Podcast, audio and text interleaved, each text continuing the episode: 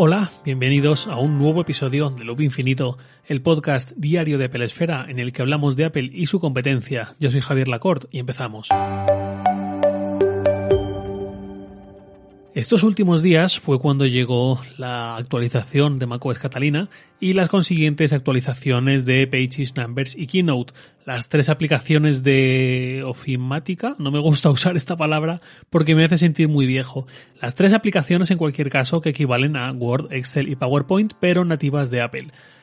Estas aplicaciones yo las uso, si no todos los días, pues todas las semanas, eh, según qué aplicación sea, las uso un montón y esta actualización llegó para hacerlas compatibles con el trackpad del iPad, que ahora es compatible, y de paso a las aplicaciones para Mac les ha dado un pequeño rediseño, sobre todo de los menús de crear plantillas y tal, muy al estilo iPadOS, cuya interfaz va ganando peso.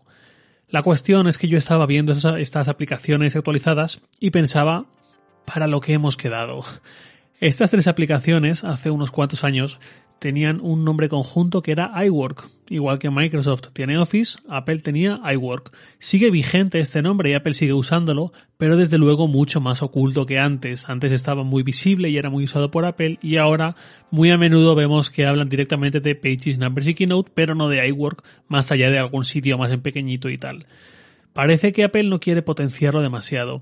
En una época concreta, iWork era de pago y se actualizaba masivamente una vez al año. Había una gran actualización anual, igual que en su momento también estaba mm, Office 2008, Office 2009 o no sé qué, algo así. Em, tengo aquí delante una nota de prensa de Apple en 2009, del 6 de enero de 2009, con el título Apple desvela iWork 09, que era la siguiente actualización de iWork 08. Ese iWork costaba 79 euros, ojo, y si lo comprabas al mismo tiempo que un ordenador Mac en la tienda online de Apple, te salía por 59 euros, 20 euros más barato. En esa actualización, que llegaba casi tres años antes que iCloud, una de las novedades era que llegaba la beta pública de iWork.com, la versión web de estas aplicaciones para crear documentos compartidos. En esas estábamos todavía. Pero bueno, eso es lo de menos, lo importante es que, fijaos cómo ha cambiado la historia en estos 11 años iWork, con el paso del tiempo, se fue haciendo más barato hasta que llegó a hacerse totalmente gratuito. Vino ya preinstalado en todos los Mac y sobre todo vio cómo su importancia se iba mermando muchísimo, hasta que llegó un día en que la propia Apple destacaba a la suite Office en su App Store para Mac e incluso en, en alguna keynote se cedía espacio para exaltar a Office y promoverlo como herramienta para nuestros Mac. A día de hoy tenemos a una Apple más volcada que nunca en sus servicios, que cada vez ha dado más argumentos para que le paguemos unos euros al mes, a cambio, por ejemplo, de ampliar nuestro espacio en iCloud, ya sea por las fotos, ya sea por las carpetas compartidas que estrenamos hace poquito, ya sea por las varias mejoras que ha tenido iCloud Drive, eh, tiene también Apple Pay, que le da un buen dinero, tiene Apple Arcade, tiene TV Plus, News Plus, la propia App Store, Apple Music, tiene muchos servicios que monetiza y cada vez mejor y son cada vez más rentables pero en cambio sus soluciones de productividad para entornos laborales o al menos para usuarios semi-pro podríamos decir que quieren herramientas algo más avanzadas, esas herramientas son gratuitas y no son más que una base. iWork está ahí porque tiene que estar como herramienta nativa de Apple, porque tiene un legado que mantener, porque implica una compatibilidad mejor con el iPad y quizás porque tampoco hay tanto trabajo que hacer para mantenerlo. Un editor de texto o una hoja de cálculo son lo que son, son productos ya muy maduros y hay mejoras, pero es un poco como el correo electrónico. Una vez dominas sus bases, no necesitas introducir constantes virguerías para mantener a tus usuarios. Y también porque sirve muy bien para una gran mayoría de usuarios, diría yo, que de esta forma tienen, tienen la opción de contar con un Mac en el que cuentan con ese apoyo sin tener que pasar por caja para un uso de documentos que tampoco les supone ganar dinero, sino que podríamos decir es más casual o lo que cada uno tenga que utilizar. ¿Qué tenemos aparte de eso? Tenemos la aplicación Notas, que está muy bien, está genial, dentro de que está enfocada en un uso básico. No me entendáis mal, Notas es quizás la aplicación que más uso en mi iPhone, iPad, Mac, o de las que más uso, de las 4 o 5 que más uso seguro, y he probado alternativas eh, y aquí sigo, pero bueno, sí que es cierto que tiene cierto margen de mejora, tanto a nivel estético como quizás a la hora de ir un poco más allá y que sus tablas admitan también, por ejemplo, pequeñas fórmulas matemáticas para cálculos básicos, por ejemplo. La aplicación recordatorios desde la actualización de septiembre está bien, está mucho mejor que antes, eh, ya que la amaba al cielo. Tiene algunas opciones de esas que solo una app nativa es capaz de ofrecer, pero no supone una gran competencia para Todoist o para OmniFocus, desde luego, ni quizás para Things, más allá de usos muy básicos, muy de lista de la compra por aquí, unas tareas sueltas por allá y punto. El calendario o la app de correo están bastante bien también, yo uso ambos, pero siento que he recorrido todavía.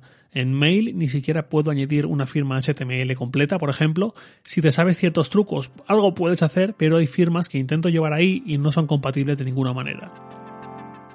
A donde quiero llegar es que las aplicaciones nativas de Apple enfocadas en productividad mmm, están bien, pero a menudo están mm, parece que por cumplir con lo básico. No están mal, insisto, pero son demasiado básicas y si quieres algo más, pues bueno, ahí está la App Store. En cambio, Apple ha puesto mucho esfuerzo en que sus servicios de entretenimiento sean buenos y competentes y todo esto, y está cobrando mensualidades por ellos, pero a los que también queremos usar el Mac para el trabajo y para profesionalizar cada vez más elementos de nuestra vida, incluso más allá del trabajo, estando bien todo esto, nos falta un poco y nos tenemos que ir a las tiendas de aplicaciones a buscar, lo que decía, soluciones de terceros. Microsoft es el ejemplo opuesto. Hace unos días os hablaba de Microsoft 365 como relevo de Office 365 y con lo que plantea profesionalizar, organizar a un nivel profundo en casi cualquier aspecto de nuestra vida. Y eso es algo que no me entusiasma mucho. No me refiero a la propuesta de Microsoft, sino al hecho de que da la impresión de que para el ocio está Apple y para el negocio ya tal. Para el negocio ya nos tenemos que ir a ver qué ofrecen otros, porque con Apple tenemos una colección de aplicaciones básica, que insisto, están bien, pero los que queremos más no tenemos opciones de Apple, más allá de herramientas muy de nicho, muy concretas como Final Cut Pro o Logic Pro para quien edite vídeo o audio.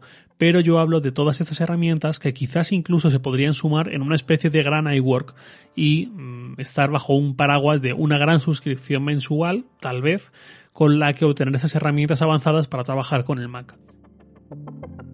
No quiero que parezca que estoy diciéndole a la mayor empresa del mundo cómo tiene que hacer las cosas, simplemente hablo de una opción que me gustaría. Me gustaría ver aplicaciones del estilo de Notion o de Airtable o de OmniFocus o de Fantastical con muchos matices, algunas habrá que mejorarlas, algunas habría que eh, quizás hacerlas menos complejas tal vez, pero ya digo, una auténtica suite de aplicaciones de productividad que tengan ese nivel de integración profunda que solo una aplicación nativa puede tener. Microsoft es quien está ahí. Hace unos años pasó un tiempo, 2014, 2015, 2016, incluso comprando aplicaciones de terceros como Sunrise o Acompli o Wunderlist para tener buenas bases sobre las que ofrecer sus aplicaciones de productividad. Si lo ha conseguido o no, o mejor dicho, si lo ha hecho genial o no tan genial, ya es cuestión de cada uno, pero ese camino fue el que inició y ahí sigue. En ese tiempo, Apple mm, ha estado redoblando sus esfuerzos para sus servicios y tenemos música que escuchar, juegos que jugar, películas y series que ver, noticias incluso que leer, o una tarjeta de crédito con la que pagar cosas para quien esté en Estados Unidos, pero más allá del entretenimiento, el crecimiento ha sido más escaso, mucho más escaso.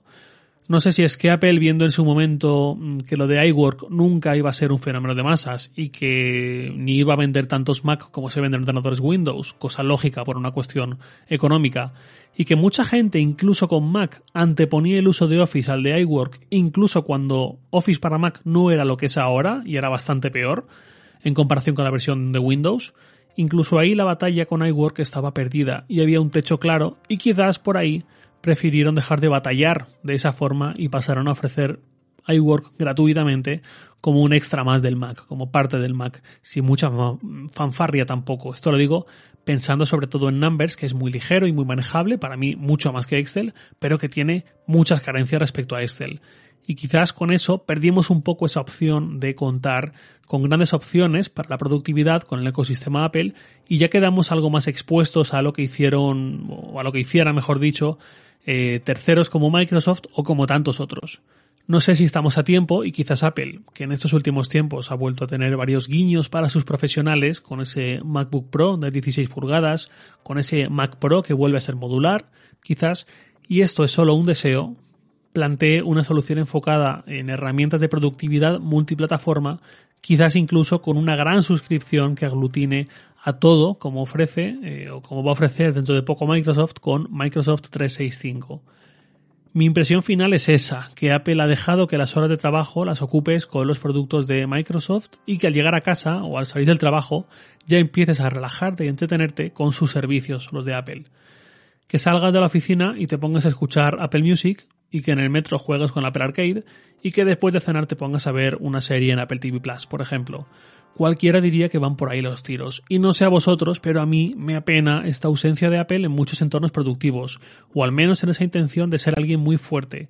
Y de la misma forma que plantea que le paguemos por su música, sus juegos y demás, ¿por qué no íbamos a pagarle por herramientas que nos permitan trabajar y organizarnos mejor? He terminado y quería comentaros, por si alguien lo desconoce, que este es el último episodio de esta semana, ya que mañana jueves y pasado mañana viernes es festivo en España y en mi comunidad autónoma, y nos volveremos a ver el lunes 13. Espero que los que sigáis trabajando durante el confinamiento lo estéis pasando lo mejor posible. Eh, ya llevamos casi un mes. De hecho, mi confinamiento empezó el 9 de marzo, con lo cual mañana muchos ya haremos mm, un primer mes. Ya va quedando menos para que poco a poco retomemos la normalidad.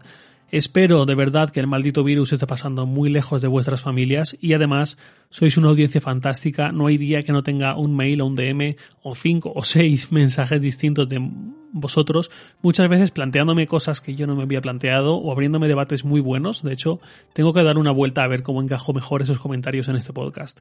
Muchas gracias por seguir aquí pese al confinamiento. Si os ayuda a pasar 10-15 minutos eh, cada día algo mejores, pues yo me alegro un montón y de verdad espero que lo estéis pasando lo mejor posible. Mucho ánimo y ya va faltando cada vez menos.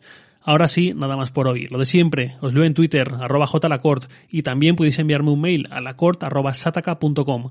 Loop Infinito es un podcast diario de Pelesfera, publicado de lunes a viernes a las 7 de la mañana, hora española peninsular, presentado por un servidor, Javier Lacort, y editado por Santi Araujo. Un abrazo y hasta el lunes.